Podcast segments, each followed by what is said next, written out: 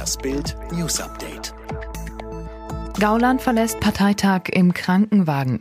Der Vorsitzende der AfD-Bundestagsfraktion Alexander Gauland hat am Sonntag den Bundesparteitag der AfD in Kalka verlassen mit einem Krankenwagen. Sofort machten Gerüchte die Runde, der 79-Jährige könnte sich mit Corona infiziert haben. Doch auf Bildnachfrage sagte ein Sprecher, Alexander Gauland ist heute Morgen mit dem Krankenwagen ins örtliche Krankenhaus gefahren worden. Dort war nur eine ambulante Behandlung wegen eines geplatzten Äderchens nötig.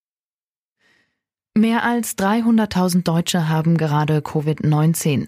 Wie das Robert Koch Institut am Sonntagmorgen mitteilte, wurden in Deutschland binnen 24 Stunden 14.611 neue Ansteckungsfälle erfasst. Da am Wochenende nicht alle Gesundheitsämter Daten übermitteln, liegen die Fallzahlen des RKI sonntags und montags in der Regel niedriger als an anderen Wochentagen. Laut den jüngsten Zahlen des Instituts stieg die Zahl der Corona-Toten in Deutschland um 158 auf 16.123. Derzeit sind 304.300 Deutsche an Covid-19 erkrankt. Zwei Teenager von 15.000 Volt Schlag getötet.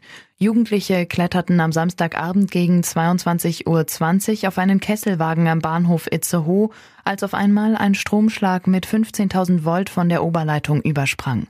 Zwei junge Menschen sind tot, zwei wurden verletzt. Eine Anwohnerin wurde Zeugin des dramatischen Unfalls. Sie sagt, es gab einen großen Knall und wir haben einen brennenden Menschen gesehen und noch einen, der obendrauf lag und zwei, die weggelaufen sind. 110 Tote bei Boko Haram Massaker in Nigeria. Brutales Massaker im Nordosten Nigerias. Nach UN-Angaben sind bei einem Angriff auf das Dorf Koshobe mindestens 110 Menschen getötet worden.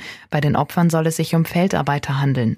Wie der humanitäre Koordinator der UN Edward Callan mitteilte, hätten bewaffnete Männer auf Motorrädern am Samstag Frauen und Männer in Koshobe und umliegenden Orten im Bundesstaat Borno attackiert. Die Opfer seien gerade mit der Ernte auf Reisfeldern beschäftigt gewesen.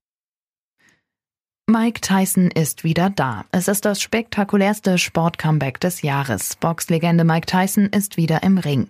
Sein erster Kampf nach 15 Jahren endet unentschieden. Ab 5.30 Uhr deutscher Zeit kämpfte der Tiger in Los Angeles gegen Roy Jones Jr. in einem Showkampf über acht Runden a zwei Minuten. Bei Bild sehen Sie ein Video vom Comeback. Mike Tyson wird die Einnahmen dieses Showkampfes übrigens komplett spenden, insgesamt 10 Millionen Dollar.